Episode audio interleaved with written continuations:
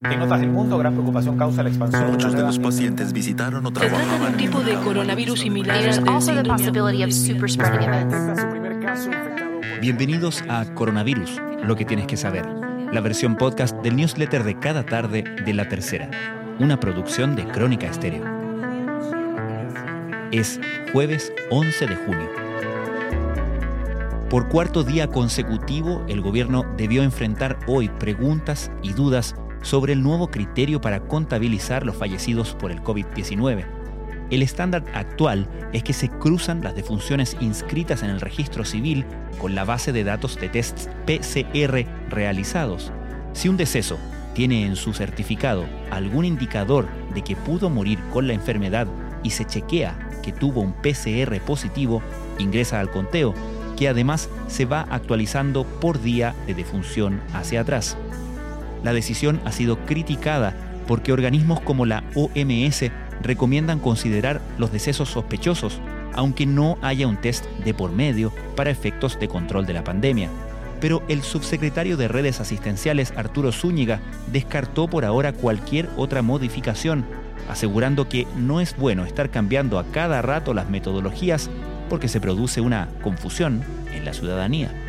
Hoy, bajo el nuevo criterio, se informaron 173 fallecidos. En tanto, la cifra de casos totales superó los 150.000, con lo que Chile quedó entre los 13 países con más contagios a nivel mundial.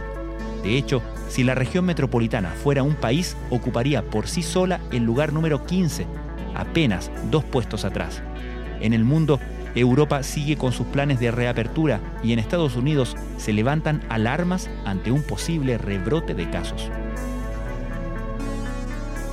El Ministerio de Ciencia, Tecnología, Conocimiento e Innovación incorporó el nuevo criterio sobre muertes diarias haciendo una corrección diaria hacia atrás. Y esta metodología reveló que hubo 10 días consecutivos en que el número de fallecidos por coronavirus en Chile superó las 100 personas diarias. Según el conteo del Ministerio de Ciencia, entre el 26 de mayo y el 4 de junio, ambos días inclusive, se registraron más de 100 decesos en cada jornada. El Ministerio de Desarrollo Social y Familia informó mediante un comunicado que el jefe de dicha cartera, Cristian Monkeberg, dio hoy positivo a la prueba de PCR por coronavirus. El secretario de Estado se convierte en el tercer ministro en contraer el COVID-19, tras Alfredo Moreno de Obras Públicas y Juan Carlos Llobet de Energía. Las comunas de Valparaíso y Viña del Mar iniciarán este viernes por la noche la cuarentena decretada por el Ministerio de Salud, con más de 2.000 casos acumulados de coronavirus entre ambas. Valparaíso superó hoy la barrera de los 1.000 contagiados desde el inicio de la crisis sanitaria, contabilizando 1.023 infectados. En tanto, en Viña del Mar se registraron 56 casos nuevos, con lo que el número total de infectados por el virus es de 1.114 personas. En los próximos días, el presidente Sebastián Piñera resolverá si la próxima semana decretará la primera prórroga del estado de excepción por dos o tres meses más. Lo que rige desde el 18 de marzo no limita ni impide hacer campaña, y pese a que algunos parlamentarios han intentado vincular ambas cosas, en la derecha los partidos rechazan que el estado de excepción sea una excusa para apurar el debate por el plebiscito de octubre. Lo que dicen que a más tardar a fines de julio deberá sincerarse con parámetros sanitarios de por medio si se vuelve a postergar o no el referéndum, porque se vienen encima fechas cruciales. La proposición de 16 economistas para un plan de emergencia fue altamente valorada en el mundo político e incluso se la calificó como una base para llegar a un plan de emergencia consensuado entre oposición y gobierno. La fórmula delineada por este grupo es configurar un fondo COVID por 12 mil millones de dólares de dinero fresco por 24 meses para financiar las medidas de reactivación y de apoyo a las familias.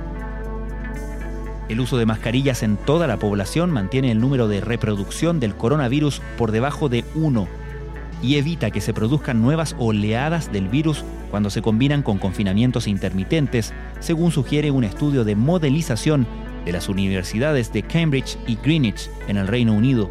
La investigación sugiere que el confinamiento por sí solo no detendrá el resurgimiento del SARS-CoV-2 y que incluso las mascarillas caseras de eficacia limitada pueden reducir drásticamente las tasas de transmisión si son usadas por suficientes personas independientemente de si muestran síntomas. Y los estudios parecen mostrar una buena noticia. El virus que causa la enfermedad del COVID-19 muta, pero no tanto como la influenza, y los cambios que se han visto hasta ahora no son significativos ni plantean cepas nuevas que impliquen mayor contagiosidad o severidad de la enfermedad. Esto es importante si se piensa en el desarrollo de una vacuna. En teoría, un virus estable podría ser más fácil de controlar con una vacuna. Esto fue Coronavirus, lo que tienes que saber, la versión podcast del newsletter de cada tarde de la tercera. La redacción es de Sebastián Rivas, la producción de Crónica Estéreo, todos los días, cada mañana, de lunes a viernes, con un episodio que aborda en profundidad un tema de nuestra contingencia. Soy Francisco Aravena, que tengan muy buenas noches.